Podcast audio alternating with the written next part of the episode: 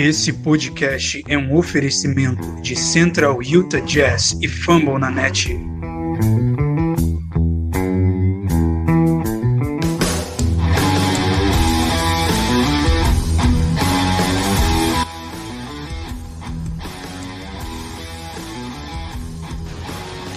Salve, salve Jazz Nation! Meu nome é Thales e esse é o quinto episódio do Central Jazz Podcast. Nessa, nessa semana, né, a gente vai falar sobre a primeira e a segunda semana da temporada da NBA e do nosso desempenho é, nesse período. Depois a gente vai falar um pouquinho das duas próximas semanas do Jazz. É, quem me acompanha, como sempre, é o Romulo. Salve, salve Jazz Nation! É, venho aqui desejar para vocês aí um feliz ano novo é, espero que seja aí um ano é, de muita coisa boa aí pro time e com certeza nós esperamos muitas coisas boas aí para essa temporada. E quem nos acompanha hoje para dar uma enriquecida muito boa nesse papo é o Léo Mogli do podcast Big, Big Tree. Fala galera, e aí, como é que tá? Jaizão invicto nesse ano, né? Ainda. Ou será que vai terminar invicto? Até a gravação desse episódio, o Jason tá invicto. e outra pessoa que vai vir para incrementar esse papo é o primeiro e talvez único integrante da torcida do Jazz no Clube do Vinho, Gustavo do Jazzão da Montanha. Salve Jazz Nation. Pra quem não me conhece, eu sou o Jazzão da Montanha lá do Twitter. Tomara que esse ano seja um bom ano aí pra gente. É isso. Antes da gente começar nosso papo, eu vou falar um pouquinho do nosso apoiador, que é a Fambonanet, uma rede de podcasts que conta com mais de 50 diferentes é, vozes lá fazendo uma imensa grade de conteúdo. Eles têm podcasts de NBA, NFL, MLB e NHL. Bom, e já puxando já para o nosso papo, é... primeira, as duas primeiras semanas né, foram um pouco confusas, o Jazz aí com uma inconsistência muito pesada. E o time demorou para se encaixar. Na primeira partida nós achamos que, que ia ser uma temporada maravilhosa, mas se provou, se provou um pouquinho diferente é, nos jogos seguintes. E eu queria saber do Léo, quais, foram as primeiras impressões dele, desse time? Pô, cara, essa, essas, esses primeiros jogos foi uma uma montanha russa, né? Onde a gente começou lá em cima, né? Vencendo por 20 pontos, dando show, o time todo afinadinho, rodando a bola. E depois foram altos e baixos, e assim, a gente tem cinco partidas já. Estamos uh, 3 a 2 mas vamos falar a verdade que a gente podia estar tá muito bem aí 1 a 4 Porque se não é o senhor Conley, Gobert e alguns momentos em, do Clarkson e do Ingles, durante essas partidas a gente teria perdido. Cara, é, eu, eu, concordo muito. É, acho que foi. De certa forma a gente se empolgou né, do, no, no primeiro jogo. Foi aquela coisa perfeita, tudo caía, até arremesso de costas. Mas. Mas aí as coisas parecem que desandaram. O que, que você achou é, disso, Romulo? Cara, eu acho que assim, é, que o, o Mogli falou, acho que é muito verdade, cara. É, tinha partidas ali que a gente achava que ia perder mesmo, né? E não é que a gente achava, a gente quer que o time ganhe, mas eu até falei contra a partida, se eu não me engano, foi na partida do OKC. O Jazz ganhou o jogo, ganhou, mas o, o, quem mereceu ganhar mesmo a partida foi o, o Oklahoma, cara. Então, acho que o que, que o Jazz precisa fazer é, se faz muito é, uma preparação para enfrentar certo jogador, né? Mas eu acho que o Jazz tem que se preparar melhor para, se, para enfrentar um time, não apenas um, um jogador. Deu certo contra o Blazers. É, o Lillard não jogou. Se eu não me engano, fez apenas nove pontos. É, porém, contra alguns outros times, que talvez a gente ache, né? Como foi o exemplo aí do, do Minnesota, do Oklahoma, que, que são um nível abaixo, é, talvez a gente pode dizer que a gente menosprezou, né? esses times e a gente pagou caro por isso. Então acho que o time tem que saber se preparar melhor para enfrentar certos, é, certos jogos, né? Talvez é, botar a correria em algum jogo, mas jogar cadenciado em outro, né? Mas é isso a gente vai ver aí na, no decorrer da temporada. A gente pode dizer também que estamos, estamos no início né, da, da temporada. A gente vai sim ter problemas de inconsistência de alguns jogadores. Então, é, e a gente tem que lembrar, né, o calendário do Jazz é, em início de temporada nunca é aquela beleza, né? A gente sempre tem um pouquinho de dificuldade e o time embala do meio para frente. Mas vamos ver, né? Vamos ver aí. E você, Gustavo, o que, que você achou desses primeiros cinco jogos da temporada? Eu acho que é bem isso, né? Que falaram aí, que o time está muito consistente. A gente vive numa montanha russa, né? O time está lá em cima, depois desce.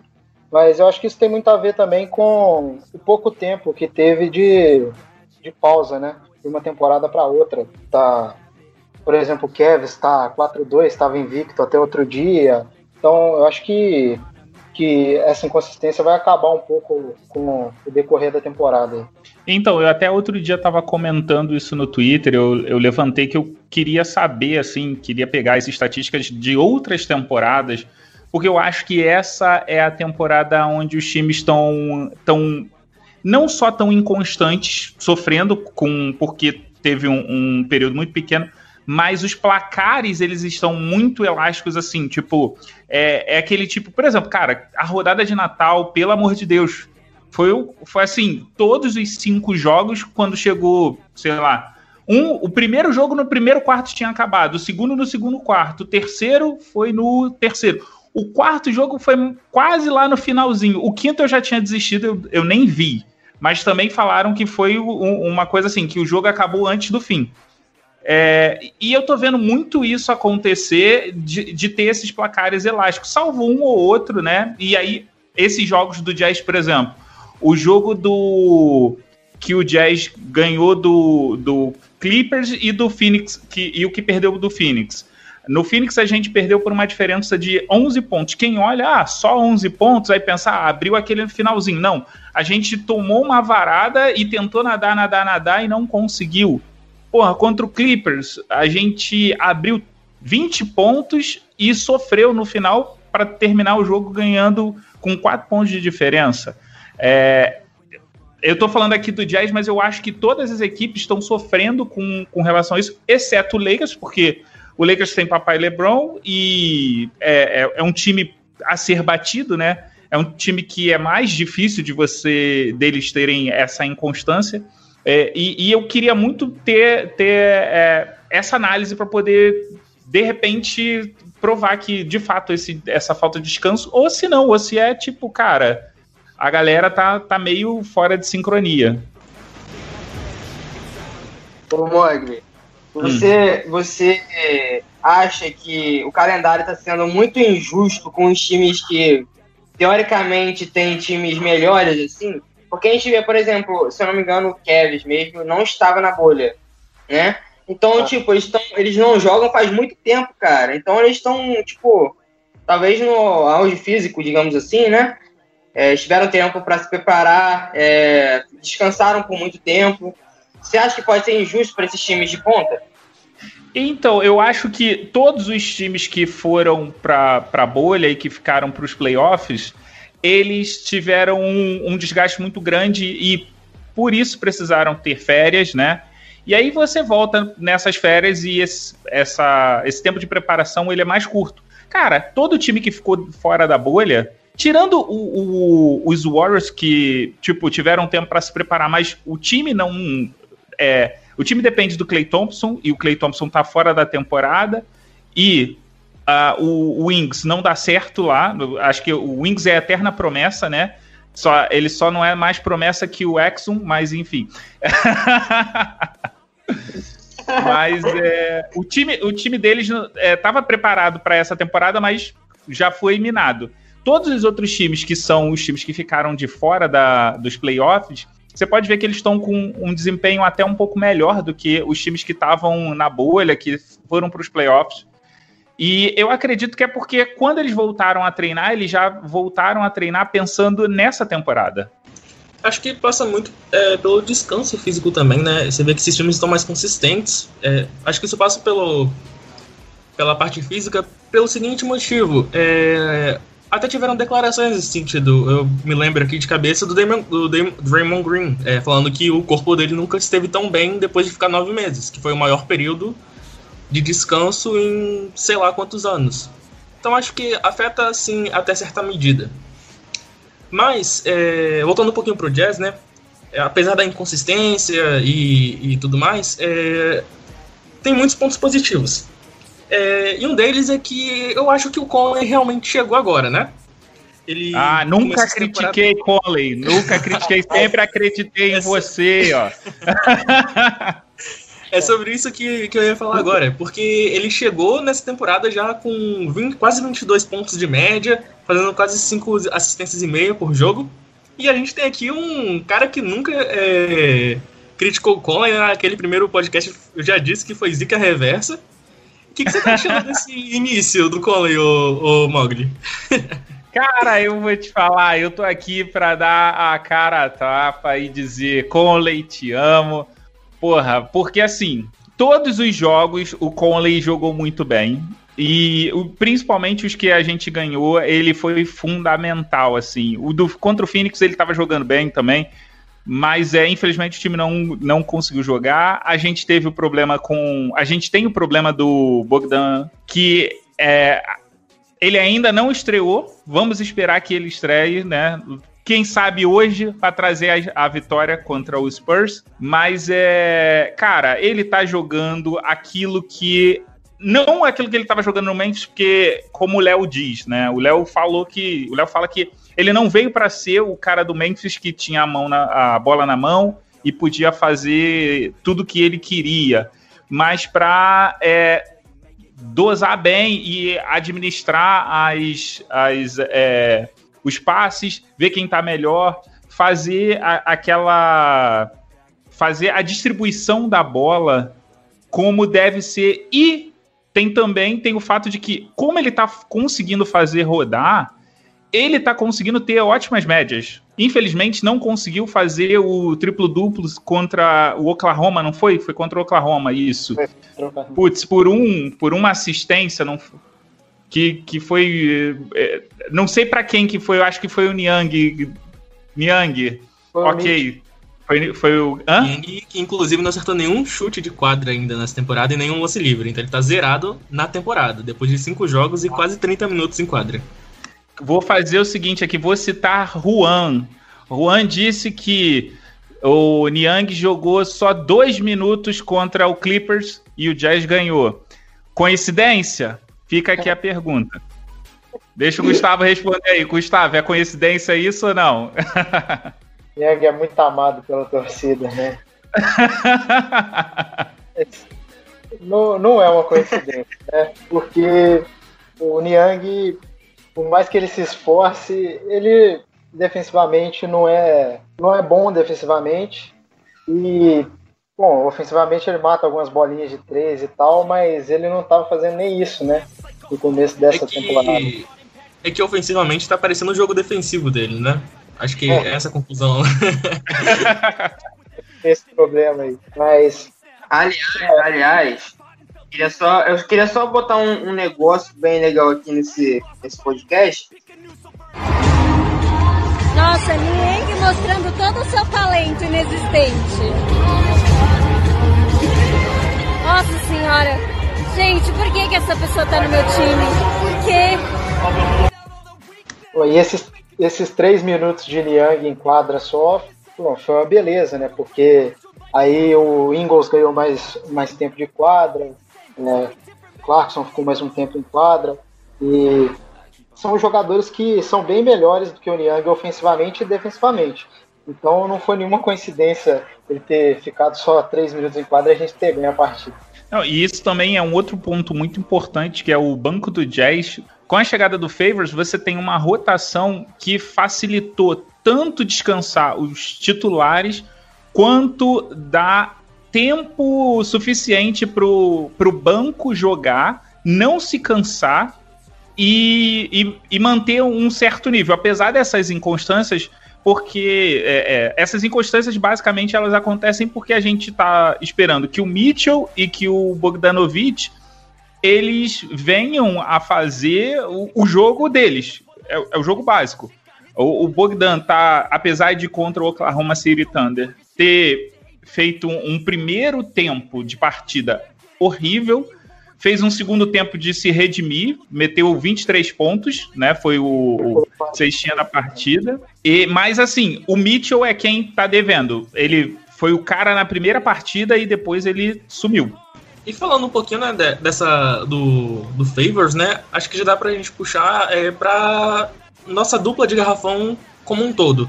O, o Gobert é, chegou correspondendo muito bem defensivamente. E o Favors está fazendo muito, muito, muito mesmo. É, fazendo o que a gente tanto, tanto é, sentia até dor no, na temporada passada de que não tinha ninguém para deixar o Gobert ficar tranquilo no banco. É, mesmo com eles tendo problemas de falta é, em algumas das primeiras partidas, é, dá para ver que é diferente, né? Ter um, um, um backup de verdade. E o que, que você tá achando dessa, desse início da nossa dupla de garrafão, o, o Romulo? Cara, acho que, como você disse, ele, ele veio para ser esse, essa válvula de escape que, que, o time precisava, né? Porque, por exemplo, é, na temporada né, passada, quem que a gente tinha, né, pra backup dele? É, tínhamos o, o, o, Ed Davis, né, mas a gente teve aquele problema dele não conseguir jogar o máximo que ele podia, né? É, até por isso virou um jogador da terceira unidade do time. E trocamos aí o, o, o Davis pelo Bradley, né, cara? O Bradley é limitadíssimo. É, ele. Aí, quando que a gente precisaria do Bradley, né? É, quando o Gobert é, tivesse aí cheio de faltas, né? O problema é, o Bradley era outro cara que fazia muitas faltas e faltas bobas, né? Então a gente precisava do Bradley e ele não correspondia, né, para aquilo que a gente precisava dele. Então aí essa adição aí do Favors, além de, de trazer esse ponto, né, de, de não ser um cara faltoso, é, trouxe qualidade para o time também, né? E isso é essencial. E a gente estava precisando, né? Dessa qualidade é, tanto defensiva dele, né? Como também ofensiva aí no time. Algo, algo bom do Favors é que ele, de vez em quando, até faz alguns arremessozinhos é, fora do garrafão ali e cai algumas vezes até. Isso a gente não tinha. E é muito bom ter isso. Não, e assim, eu até acho que o Bradley ele poderia ficar, ele, ele teria espaço nesse time para dar mais descanso a, aos jogadores. Porém, o salário dele é um salário que, putz, não, não compensa ter no time. No meu, no meu modo de ver. Cara, eu até gostava do Bradley, cara. Eu, eu falo para vocês que eu gostava do Bradley. Ele até, ele era, ele até arremessava. Não sei se vocês lembram, ele, se eu não me engano, ele, ele terminou de 3, né? Ele, ele terminou com 100% da, da linha de 3, se eu não me é. engano. É uma coisa muito engraçada. Eu gostava, eu gostava do, do Bradley. Eu não falo que eu, que eu achava ele. Eu odiava ele, não. Mas essa questão que o Mogli falou também pesa muito, cara. E fora que ele também não teria. O, o, o Mogli falou que ele teria espaço. É, mas com a adição do Doca também, a gente, a gente questiona, né? Se ele teria espaço realmente. É, mas o problema é que assim, o Udoka, ele teve até agora quatro minutos. Ele tem quatro minutos de média na, na NBA. Ele jogou. Uh, ele tem quatro minutos, do, dois pontos por partida e jogou uma partida só. Uh, eu acho que, olha, por exemplo, tiveram alguns jogos que dá para se colocar ele sem queimar o, o jogador mesmo, só para ele pegar ritmo e, e se ambientando com, com o que é a NBA. Agora, tipo, se a gente trouxe ele, se a gente aposta nele e vai deixar ele com. com é, é Se vai deixar ele no banco, aí eu acho que. Não sei, eu não consigo entender muito bem essa visão. Tipo, deixa na, na D-League ou, ou deixa em algum outro lugar para o cara treinar, pegar ritmo de jogo. Eu acho que é bem. Acho que o, o, o Doca ficar tanto tempo no banco, né? Atuar até os últimos quatro jogos, é muito culpa do próprio Utah Jazz, da inconsistência do Utah Jazz. Porque, ao que parece, né, o Snyder primeiro quer dar uns minutos só no, no garbage time, né? Quando o jogo já está decidido. O problema é que mesmo como um jogo que a gente abre muita vantagem ao fim do terceiro quarto, contra o Clippers, por exemplo, a gente abriu 19 pontos, não tem garbage time porque o time é extremamente consistente, não consegue manter as vantagens. E aí fica difícil, aí não entra o Doka, não entra Hugs, não entra é, é, o, o, outro jovem, me fugiu o nome agora, mas a gente não tem oportunidades para colocá-los na NBA, mesmo que seja no, nos minutos finais ali no garbage time. Não, mas calma aí. Aí é que. Aí eu quero até ouvir o Gustavo falar aqui, porque a parada é o seguinte: olha, você abriu 20 pontos de vantagem para um, qualquer time da NBA. Cara, você não precisa botar o time inteiro do Garbage Time.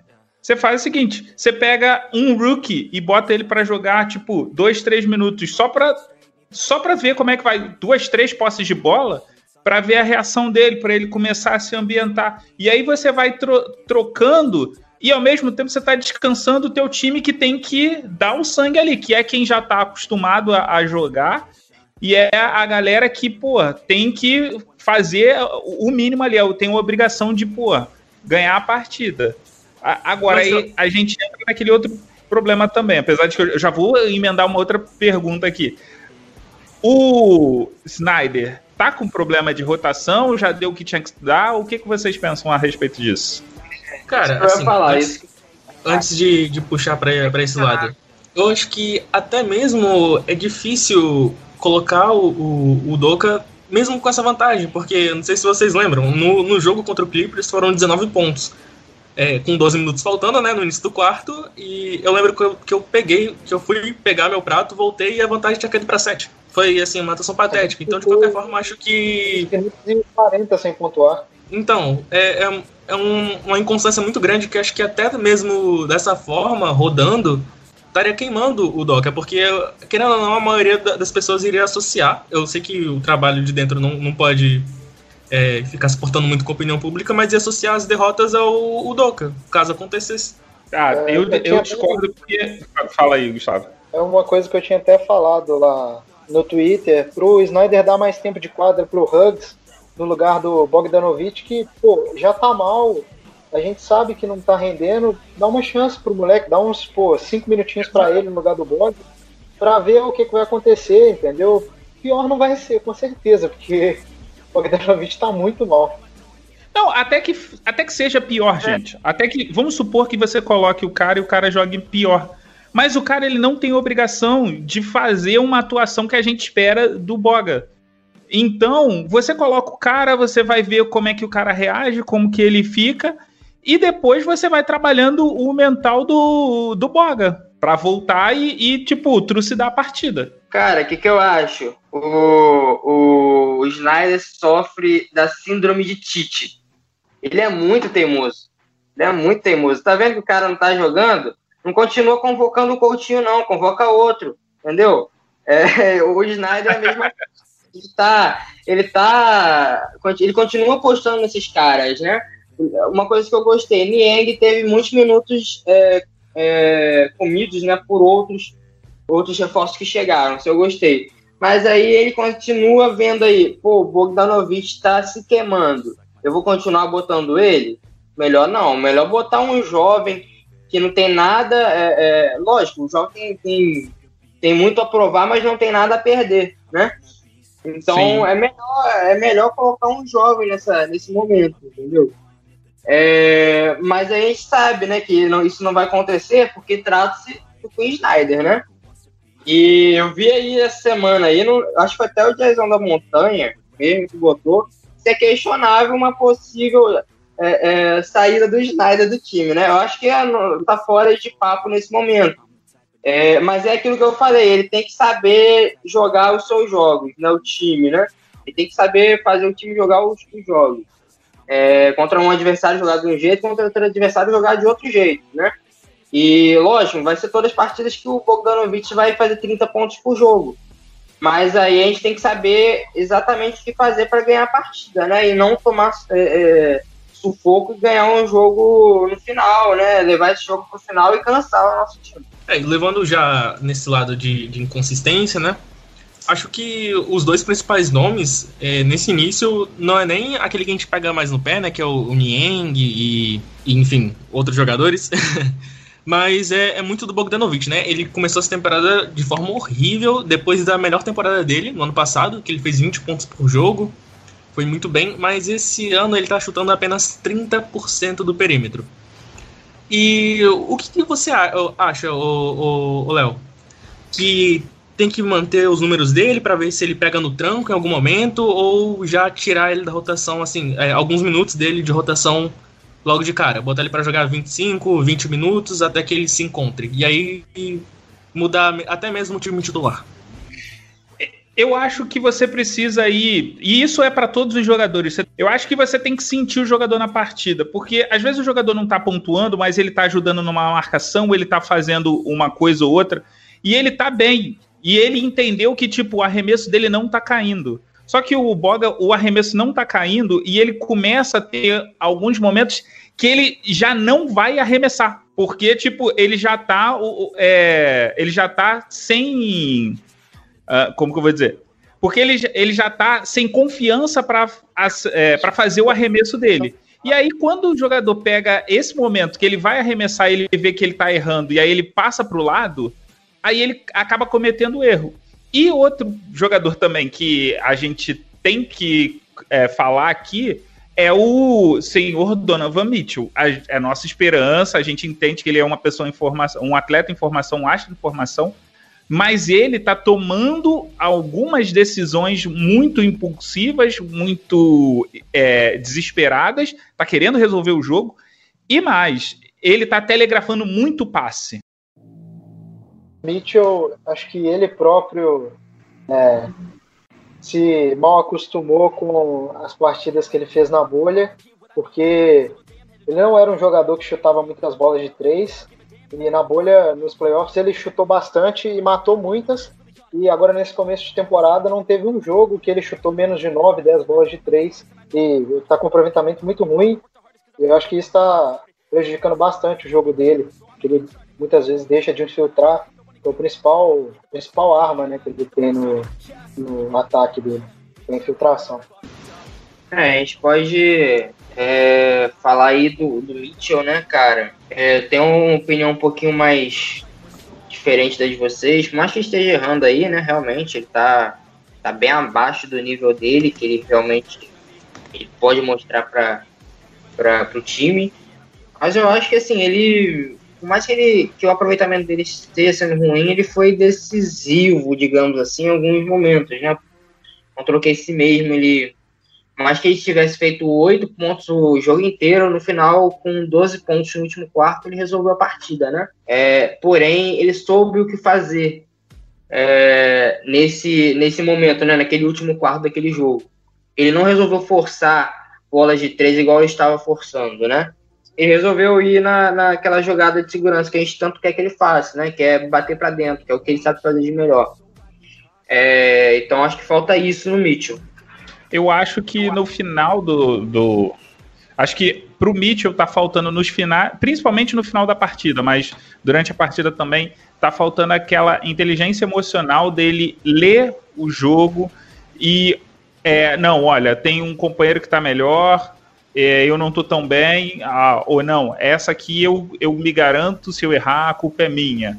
Eu acho que ele está muito no. Olha, eu tenho que salvar a pátria porque a gente está perdido e aí está cometendo esses, esses erros.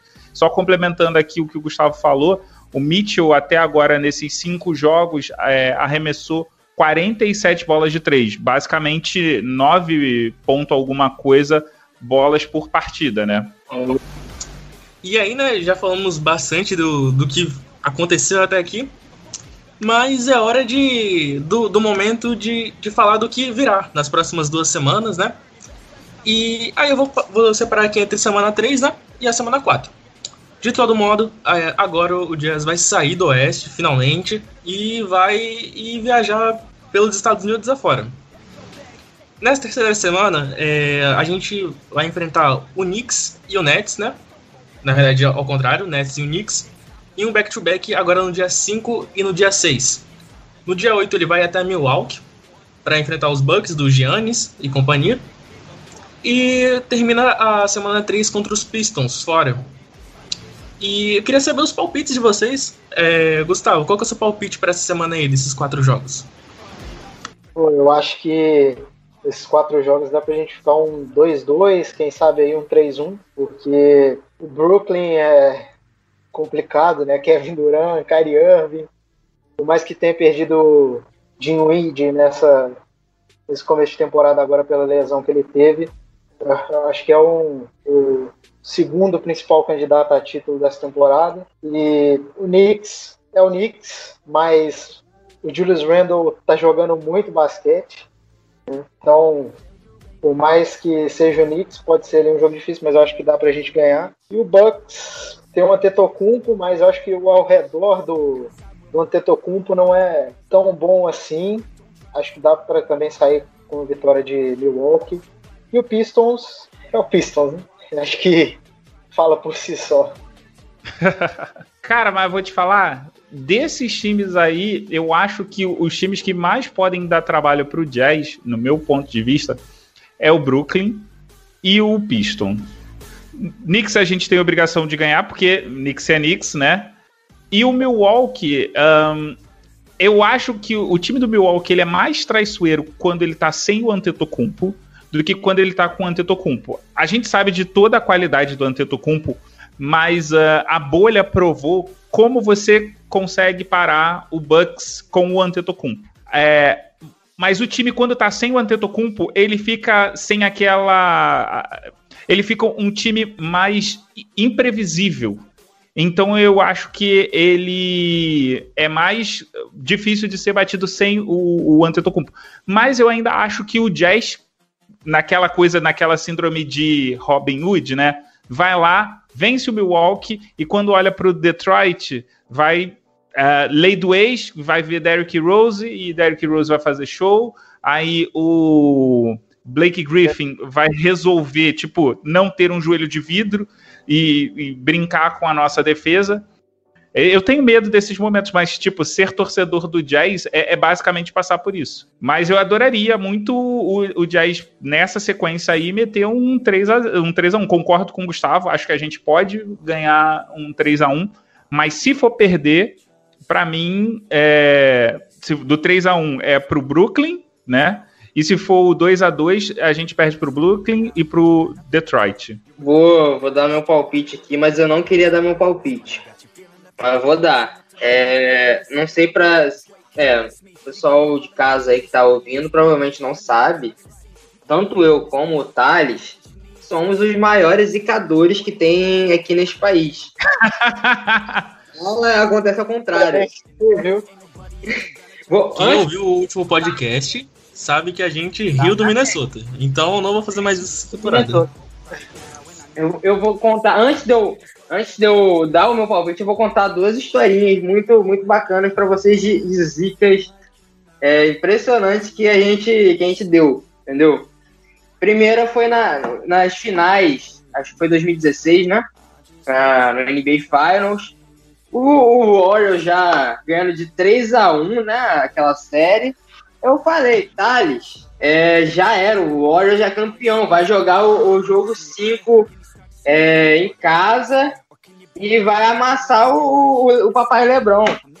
Rapaz, não deu outra. O Cleveland virou aquela série, ganhou de, no jogo 7 e é, foi a primeira zica. Depois, naquele mesmo ano ainda, estávamos eu e Thales assistindo o Brasil e Espanha nas Olimpíadas e o, o Brasil estava perdendo. E a gente estava perdendo por um ponto. Aí eu falei, é, tinha um, o Paul Gasol tinha dois arremessos livres para acertar, né? Aí eu falei, ah, ele vai acertar esse arremesso aí e já era pro Brasil. Aí é, ele errou os dois lances livres, o Brasil pediu tempo. Eu falei, ah, o cara, o Brasil também não vai acertar um, uma cesta de três aqui agora, né? Aí o Marquinhos foi lá acertou. Rapaz, foi, é, se tem aqui alguém que pode zicar aqui, sou, sou eu e o Thales, mas eu vou dar minha cara tapa aqui para vocês. E, e, e, só fazer uma. É, fazer mais uma lembrança aí que você já tinha jogado a toalha do Golden State quando tava 3x1 pra Oklahoma, hein? Ih, rapaz, tem essa também que. Rapaz, então é, a gente não tem um histórico muito bom, não, mas vamos lá, né? Eu vou dar dois palpites. É, vou, não vou, vou ficar em cima do muro igual vocês também. Positivamente, eu vou num 3-1 perdendo para. Deixa eu ver, acho que se a gente for perder, a gente deve perder, eu acho que pro Milwaukee. Eu acho que a gente ganha do, do Brooklyn. Só, só me lembra, faz. Só me lembra uma coisa, tá? Do jogo contra o Brooklyn em, em Salt Lake City ou lá em Nova York? Não, vai ser uma trip pelo leste. Todos os jogos vão ser fora. Ah, tá. Putz, aí é complicado. Não, Cara, o Jazz pega agora uma sequência de um, Acho que é dois, sete três, jogos, quatro, né? cinco, seis. Contando com esse agora dos Spurs, são sete jogos fora de casa. Cara, eu vou, eu vou falar assim. Eu tenho, eu acho que vai ser um 2-2 com a gente ganhando do, do Knicks e do, do Pistons. Porém, eu acho que, assim como o Mogli falou, eu acho que o time vai sofrer contra o Pistons. Mas ganha igual ganhou do OKC. É, mas eu acho que pode sim perder pro Milwaukee e pro Brooklyn. Mas positivamente, eu acho que o time consegue ganhar do Brooklyn. Talvez, se for, se for pensar pelo lado. Se for otimista demais, acho que dá pra ganhar do Brooklyn. Se for pra ganhar de um dos, desses dois grandes, a gente ganha do Brooklyn. Do Milwaukee a gente perde, eu acho. Beleza, chegou a minha hora aqui de, de dar minha cara a tapa. Não vou rir de nenhuma franquia, porque já, já ziquei o suficiente esse ano. E eu vou fazer um, um palpite polêmico aqui, hein? eu acho que vai ser um 3x1, porém, é, por estar em back-to-back, eu acredito que a derrota vai ser pro New York Knicks. É, o jogo 1, é, acho que o, o, o Nets está tão inconsistente quanto o Jazz, talvez não apareça muito porque é, o Kevin Durant tá, tá gastando a bola e o Kyrie também, porém o resto do time talvez não esteja tão bem. O, o Lever ainda tá amassando bastante o aro. O DeAndre Jordan é um ex-jogador em atividade, assim, não, não querendo desmerecer, né, até porque tem o George Allen, é que cobre muito bem a função. Mas eu acho que. eu quero. Calma aí, só um momentinho. é porque tava mutado só para aqui o, o- seu a sua aposta. Mas quanto ao DeAndre Jordan, eu queria esse jogador, esse ex- ex-jogador em atividade no Jazz com salário digno, assim, com salário justo. Eu queria ele, assim. Ele e Gobert. Pensa só e o favor vindo do, do banco. Pensa só Eu como queria- que seria. Eu queria o DeAndre Jordan longe do Jazz. Eu, tô com o Thales, cara. Eu não queria dar André. É que ele pega bastante rebote, mas é que é uma coisa que eu até já ouvi do- de alguns perfis do Brooklyn. O DeAndre Jordan pensa que ele faz tudo que o Jared Allen faz na defesa. Só que ele só pensa. E eu acho que dá pra ganhar de Milwaukee. Milwaukee é um time muito constante, assim como a gente. E não sei, o Grego tá dando uma oscilada, igual todos os times que participaram da bolha. E os Pistons, é, o Pistons já tá ganhando de time bom demais, já ganhou do Celtics e, assim, por favor, né, deixa pra gente. então acho que essa semana a gente consegue sair com 3-1, é a minha aposta. Só, só vamos falar aqui é, um pouquinho. Vocês acham que o Jazz ganha do Spurs hoje à noite? Só pra ver se vai funcionar a zica ou não. Rapaz, Eu é, acho que- eu, eu acho que ganha, assim, jogo apertado. É, Eu acho que ganha também, eu acho que ganha também. Eu acho que ganha, mas assim, é com emoção. A gente vai ganhar com emoção. Também acho. Tem que ganhar porque eu vou ficar acordado até tarde cobrindo o jogo e depois eu tenho que trabalhar. Então, E diga-se de passagem, né? olha, se por um acaso o Jazz for trocar de técnico, minha aposta, assim, eu adoraria que o Jazz tentasse trazer a Beck Hamilton, é, Beck Hamilton para ser técnica do Jazz, porque eu acho que ela tem, ela lá nos Spurs, ah, como pupila do Pop, tá aprendendo muito bem as coisas. Acho que talvez se, se surgir uma, uma proposta de qualquer time, ela não vai aceitar, mas havendo a possibilidade de, num futuro possível, assim, do Jazz abrir é, uma vaga para técnico, eu acho que a Beck cairia muito bem no Jazz, porque ela iria expandir ah, o que o time pode fazer, no, no meu modo de ver. Cara, passou meu ponto de grande, né, do Popovich. Não entendi, Gustavo. Ela já tem uma participação bem grande nesses Spurs aí do Popovich, né? Sim. Ela, ela que tá fazendo a reformulação. Tanto é que eu acho que ela não vai sair porque o time já está sendo moldado no, no formato dela para quando o Pop se aposentar, ela, ela já está com tudo encaminhado. É. E eu acho que muito dessa. É, acho que. Nem sei se é muita discussão daqui, né? Mas acho que a mudança, principalmente ofensiva do, do Spurs, agora tipo, vendo arremessando mais bolas, que era um, algo que o Pop relutava e relutava, acho que vem dela, inclusive. Sim. Acho que vem muito dela. Cara, eu, eu não sei, cara. Eu, eu digo assim, seria uma aposta, seria uma aposta. Talvez pudesse dar muito certo sim, essa aposta do Jazz. Porém, a gente vai, vai, vai falar um pouquinho mais pra frente agora ainda do podcast, né, sobre isso. Mas será que é tempo do Jazz fazer uma aposta? Um time que o, que o time tá agora, será que é tempo do Jazz fazer uma aposta ou será que é tempo do Jazz buscar uma coisa mais concreta? É, o que vocês acham aí? Quando você diz é, aposta ou buscar uma coisa mais concreta, você está falando aposta um técnico novo e coisa mais concreta, um, um técnico já consolidado na liga? É, digo, digo, um trabalho mais consolidado na liga, entendeu? Sim. É, honestamente, eu olho no mercado de técnicos, eu acho poucos técnicos que poderiam. Na verdade, eu, eu olho o mercado, eu, eu só vejo a, a Beck agora, no momento, né? Só vejo a Beck como uma solução. Eu acho que eu apostaria, eu faria essa aposta. É, eu acho que, na minha opinião, também ia ser essa aposta. Porque realmente não tem muita gente aí no mercado. Né? Tanto que o Brooklyn pegou o Steve Nash, né? Preferiram apostar bem apostado do que pegar qualquer nome que tava aí. E diga-se de passagem, assim, quem aqui achava que o, o, o, Nash ia mandar bem, assim, porque o, o, Brooklyn não tá só jogando bem com, com Kyrie Irving e com Kevin Durant. A rotação do time ela tá muito consistente e o time não tá perdendo produção, o time tá indo bem mesmo com a lesão do Dinwiddie, é, o time ainda continua jogando bem. Claro, é, você perdeu um jogador fundamental, então você teve algumas derrotas, mas o time como um todo, ele tá coeso, tá unido, e, e eu acho que isso é muito reflexo também do, do staff que o Steve Nash montou. Se eu não me engano, ele buscou alguém do Jazz nesse staff, não foi? Eu não lembro se a gente perdeu, foi para o Knicks ou para o Nets, algum foi pro Knicks. Foi pro, foi, foi pro Knicks, não, foi pro Nets. Foi pro Nets. Mas eu não, não lembro quem foi também, não. Mas sim, a gente perdeu. Eu acho, a gente tem que lembrar também que esses times não estão se reforçando só com bons técnicos, estão se reforçando também com bons assistentes técnicos, né? A gente pode ver mesmo no próprio Nets o Mike D'Antoni, né, como, como como assistente do Steve Nash, mesmo o Mike D'Antoni com toda a sua experiência, né?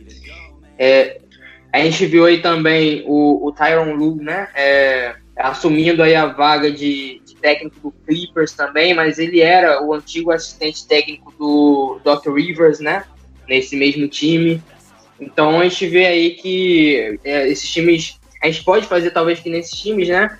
É, buscar um assistente técnico é, que já é consolidado também, né? pra, pra equipe. É, Mas então, cara, o, o Tailu é. O Tailu é o que o, o, Silver do área restritiva fala. O Tailu ele só consegue alguma coisa com o time quando ele puxa o tapete e o, e o time já tá rodando assim, tipo, já tá disputando, aí vai brigar para as cabeças. Agora, eu confesso que esse Clippers aí, ele cai ou na primeira rodada de playoffs ou na segunda. Porque rola muito boato interno, inclusive, de que o, o tanto o Paul George quanto o Kawhi têm privilégios com relação a, ao restante da equipe, escolhem quando que vai ter treino e quando que não vai ter. E isso é, é, um, é uma coisa que dá, cria um descontentamento e pode fazer com que. Hã? É muito prejudicial para a equipe mesmo, né? Sim. Eu tinha visto isso também, acho que até o Patrick Beverly tinha falado uma coisa assim. Sim, sim. Do, do da questão de treinador pro Jazz, eu acho que talvez não seja o momento de, de trocar de treinador, mas de talvez fazer. É, mudar na comissão técnica, né? É, já que a gente está querendo desenvolver o, o Mitchell para ser um, o futuro playmaker, é, já está tomando essas rédeas, é, por que não trazer, assim, já que o Derrick Williams fez é, as pazes, né, já há algum tempo com o Jazz, por que não trazê-lo para para ser um tutor junto ao Conley? Ou quem sabe até mesmo se o John Stockton quiser voltar para ajudar nas questões da evolução do Mitchell como playmaker. O que vocês acham? Acho, eu acho, eu acho válido, cara. Eu acho válido pra caramba. É, pode dar certo, sim, mas é, a, gente, a, gente, a, gente, espera né, que essas coisas aconteçam, mas a gente duvida né, que aconteçam, né? felizmente. Principalmente na parte do Stockton, acho mais difícil ele querer voltar. Cara, é, pega toda a raiva que a galera tem do, do Hayward, junta, multiplica vezes 10, eleva ao quadrado e você não chega perto da raiva que eu tenho do Deron Williams. Eu não quero que ele nem tenha casa em Utah. pra você... Eu comecei a torcer Se o Sloan perdoou ele, você também tem que perdoar, Léo. Ah, não, não, não, não, não, não. Eu não sou esse tipo de pessoa. Eu não sou esse tipo de pessoa para perdoar o Deron Williams. O que ele fez com o Jerry Sloan, para mim, é, é uma coisa inaceitável. Que que o, o, Jerry Sloan, ele era um ser superior. Eu não sou esse ser superior. Então, tipo, todos os outros, ok, acho justo, acho válido, mas Deron Williams, não. e aí, puxando para outra semana, né, que vai ser a, a quarta semana oficial da NBA, é, a gente vai completar, né, essa, essa trip pelo leste, é, enfrentando em um outro back-to-back, -back, né? No dia 12 e no dia 13, Cavaliers e Washington, respectivamente. Depois, é, enfrentamos o Hawks no dia 15 em casa e saímos para Denver para enfrentar o Nuggets no dia 17. E acho que eu já vou chegar dando meu palpite.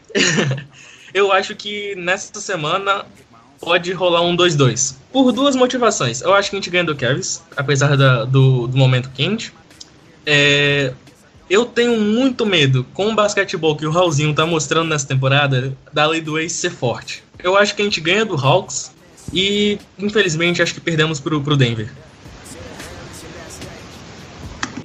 Eu acho, eu acho que o time ganha do Cavs, ganha do Wizards, perde pro Hawks e ganha do Denver. Eu voto num 3-1. Eu, eu só citando aqui, eu estou realmente encantado com, com o time do Hawks, cara. Eu acho que eles, eles podem, eles vão dar trabalho, eles não vão brigar por título nem nada, de conferência nem nada, mas eles vão dar um trabalhozinho, podem chegar aí numa semifinal aí de conferência é, lá no, no leste. Eu confesso que o, o, Hawks ele tá me surpreendendo. Eu ainda não vi algum jogo do, do Hawks, eu preciso ver mas pelo que as pessoas estão falando, eu achei que não daria muito certo esse time. Ainda mais porque eu achei que alguns jogadores foram tiveram um salário overpaid demais, por exemplo. O Gallinari é um cara que está na, na NBA que eu, honestamente, não sei se eu tenho uma implicância ou se ele não é um jogador é, tão efetivo para o salário que ele recebe. Eu acho que ele sempre recebe um salário muito alto para o que ele contribui em, em quadra. Mas. Ele foi o jogador que recebeu o salário mais alto a não ser um All-Star né, dessa. Então, dessa... É, ele e Nicolas Batum têm os melhores agentes da NBA, né? Mas é, nesse, nessa sequência, eu vou te falar, eu acho que corre o risco do Jazz tomar ter três derrotas seguidas. Washington é aquilo. É, ganha, perde. Depende. A gente vai enfrentar o Washington com Westbrook ou sem Westbrook? Porque a única vitória do, do Washington na temporada foi sem Westbrook. Seria isso uma coincidência? É. Não sei, fica aí a pergunta. Significa Raulzinho comendo sempre de quadra. E aí a lei do ex diminui, lei do ex diminui a possibilidade de atacar. Então, se o Westbrook jogar, é uma possibilidade de ganharmos a mais, eu acho, assim. é, tem, tem essa também. Mas eu, eu fico. Para mim vai ser ou 2 a 2 ou 1 a 3 Eu também acho que eu vou na do do Mogli aí, que eu acho que a gente vai ficar ou no 2x2 ou no 1x3. Porque esse time do Cleveland aí tá, tá difícil. O Colin Sexton tá jogando muito. Né? E o Washington, Raulzinho, tô encantado com o basquetebol que ele tá desenvolvendo aí, mas o Wizards é só ele e o Bill. E quando no Westbrook entra, fica aquilo, né? O Westbrook no triple-double, mas o resto do time mal. Então acho que o único time que a gente vai ganhar vai ser o Washington. O Atlanta, acho que o, chega numa semifinal de conferência na Leste e acho que a gente não consegue ganhar do Atlanta também não. O Denver, apesar de estar tá inconstante e mal, né? Tá 1-4. É o Denver. E o que eles fizeram com a gente no último playoffs ainda machuca. Então eu acho que a gente pode vir aí no 1-3. Isso, eu, eu confesso, eu confesso que eu tô um pouco decepcionado com vocês de vocês estarem falando que vamos perder pro time, pro time do Cat, Washington e pro Denver. Não desmerecendo o Denver, o Denver é o time máximo, mas eles não estão jogando bem essa temporada. Pelo menos o início deles está tá sendo bem difícil. Mas, mas então, assim, cara, o Denver, a hora que engrenar, fudeu. E é... pode ser contra a gente, entende? O problema é, é que a gente se não Exatamente. fosse a gente, eles perdiam, mas é a gente. Então, Exatamente. O Jamal Murray virando mais. E é uma possibilidade maior do que eu ganhar na Mega Sena isso aí, cara. Porque, sinceramente, o Denver é contra a gente se transforma. O Jamal Murray, vai, que tá aí mais ou menos na temporada, vai dropar 50 pontos, é, 12 de 13 na linha dos 3. Eu não duvido de nada desse Denver. Mas uma coisa a gente sabe, que o Gobert vai botar o Jokic no bolso. Vai botar ele pra, pra, pra pendurar no Louvre de novo. e aí, o seu palpite, ô, ô Romulo? Eu já dei meu palpite já. Eu acho que vai ser 3-1 pro Jazz, ganhando do Cavs, do Washington e do Denver. Se rolar uma derrota, rola pro, pro Hawks, na minha, na minha opinião. Gente, eu quero mais. Eu vou te falar, a gente tá falando da semana 4, mas a semana 5, se, por mim, poderia ser um 4 a 0 nessa semana assim cair. Tá Mas aí são, são cenas do, dos próximos episódios. Próximos episódios.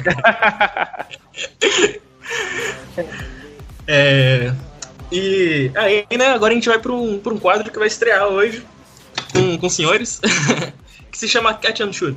Nós vamos jogar perguntas e vocês respondem rápido. É, são perguntas bem simples que vocês podem responder com uma palavra só. E aí eu vou começar pelo Léo, beleza? Pode ser.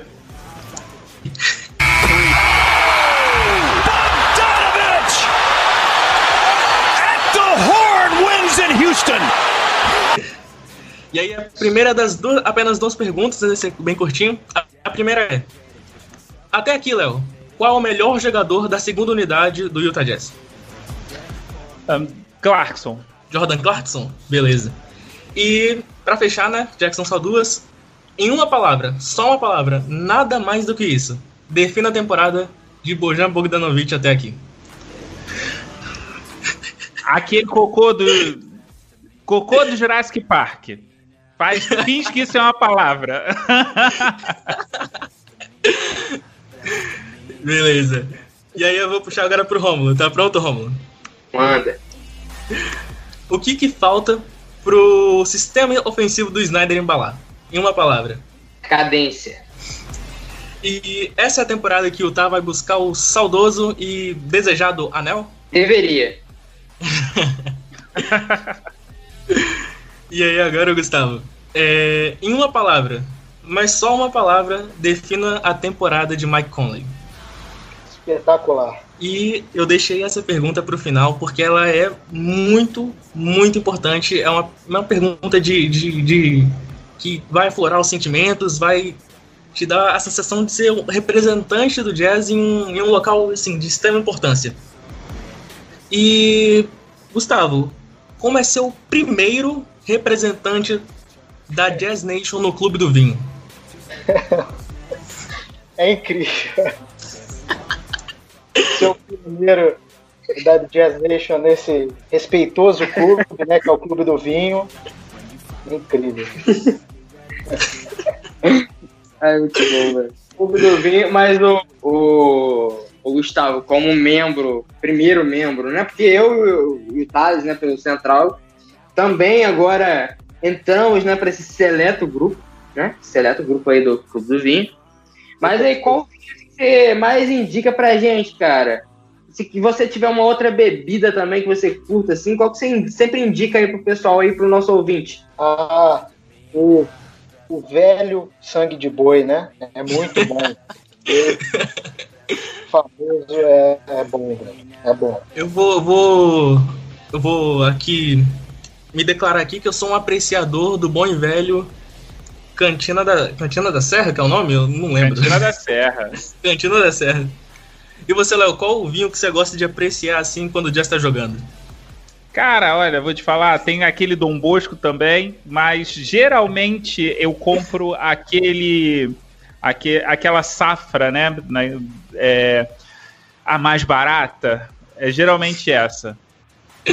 Mas vou te falar, tem um, tem um aí, se puder fazer merchan, que ele, num determinado mercado aí que gosta de bater em algumas pessoas, custa 10 reais de vez em quando a garrafa de vinho, tanto tinto quanto branco. Pode fazer o mexer, né?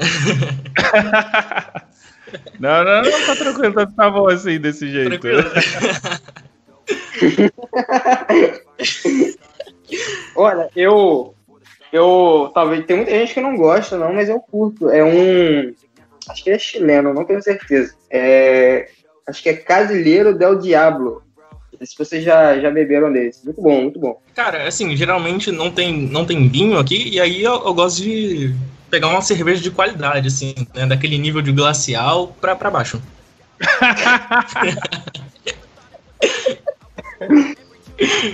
glacial é horrível, cara. Meu Deus. Não, mas... Rapaz, pro cara beber glacial, o cara tem que estar tá numa merda desgraçada, viu? Deve estar tá querendo beber qualquer coisa que tenha álcool, o cara bebe lá e bebe glacial. Para ele beber glacial, melhor ele não beber. Bebida, é, mas é aquela coisa, cara. Bebida boa é aquela que deixa bêbado. E glacial. Bom, de toda forma, pessoal, assim, agradeço muito, muito a, a presença de vocês, né? E já queria puxar para as considerações finais. Vou começar com o Romulo. É, fica à vontade, Romulo, para dar suas considerações. Então, gostaria de agradecer, né, todo mundo que ouviu até aqui. É, ser aí que a gente espera aí, né, que, que tudo melhore pro, pro time, né, porque a gente não teve um começo muito bom. É, a gente espera aí que o, o Mitchell consiga é, assumir o protagonismo na forma correta, né? O Bogdanovic é, encontre né, o basquetebol dele de novo, é, que, ele, que tome boas decisões durante o jogo, né? É, eu espero particularmente algo que não, que não deu para falar no podcast, que Gobert, é, o Gobert está sensacional nessa temporada, está contribuindo muito, tanto defensivamente como ofensivamente. Só um adendo que eu gostaria de dar é contra é, os lances livres, né, que ele tem que melhorar esse é, esquisito, porém acho que o time é, em início de temporada, né, e vai pegar embalo com o tempo. Então a gente espera aí nesses, nessas duas semanas que, que, que virão aí que o time possa se desenvolver bem é, e possa sair sim com, com, uma porcentagem positiva desses jogos aí. Fora isso, agradeço aí a todos vocês que ouviram até a gente aí. Um feliz ano novo para vocês. Gustavo, muito obrigado pela sua participação. É, agora você fica à vontade para fazer suas considerações finais, se quiser divulgar seus projetos, né? Você que tem uma página no Twitter igual a gente.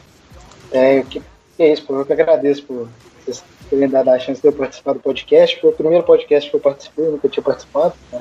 Foi da hora, velho. É legal. E eu tenho uma página do jazz lá no Twitter, né, que chama Jazzão da Montanha. É, eu posto lá, eu cubro né, o dia a dia do jazz, posto algumas besteiras lá, né, falando do time também, e cubro os jogos é, em tempo real. Então, para quem quiser, pode seguir lá. O arroba é jazzão, jazzão mil, não é? Jazzão mil grau? Jazzão M. Isso. Léo, Mogli, mais uma vez, muito obrigado por voltar aqui, né? Já essa segunda participação. É sempre muito bom te receber aqui. E fica à vontade também para fazer suas considerações, divulgar os projetos. Fica à vontade. Vamos lá. Eu, eu que agradeço pelo convite. É, tipo, muito bacana estar aqui. Peço desculpa por ser assim, de sair falando, atropelando às vezes, né? é, eu sou um ah, pouco assim. Isso, é, essa marca. Mas é, cara, quanto ao, ao, que vocês falaram da, da expectativa, eu espero que o, o Jazz ele engrene. E se for para ser campeão, pode engrenar tipo duas semanas para os playoffs do Bogdana e do Mitchell. Não vou ficar triste. Vou ficar triste, né? Porque eu vou passar raiva a, a temporada inteira. Mas, tipo, um anel paga toda a raiva que eu vou passar. A raiva passa. Mas, enfim, é, se vocês quiserem me ouvir falando groselhas assim, né? Vocês podem é, acessar bigtree.com.br, big3.com.br.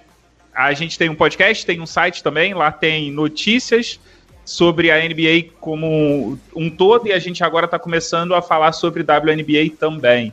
E se você quiser, né? Agora eu estou de férias um pouquinho do podcast, então eu só devo voltar para por volta de fevereiro a lançar episódios novos. Mas se você gostar de stand-up, eu tenho o podcast Próximo Stand-up e é, onde eu toda semana me proponho a fazer uma indicação de um stand-up. E aí eu vou dizer se ele é bom ou não, segundo a minha visão, e que pode te ajudar a ter uma, uma noção se você está afim ou não de ouvir o, o o podcast, o, o especial, quer dizer, tá afim ou não de assistir o, o especial de comédia. Ah, e eu sou o arroba underline Mogli, tanto no Twitter quanto no Instagram. Facebook eu ainda não tenho idade para isso. boa, boa. Mas então é isso, né? Eu agradeço a todos que ouviram até, até esse momento. É, não deixe de acessar a nossa página no Twitter, arroba Central.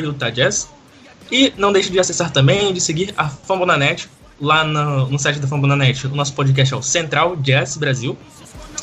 E muito obrigado. Agora nós estamos com horário fixo, né? É de, de postagem, é sempre é, quinzenalmente, às quartas, 8 horas da noite. Muito obrigado e esse foi sempre.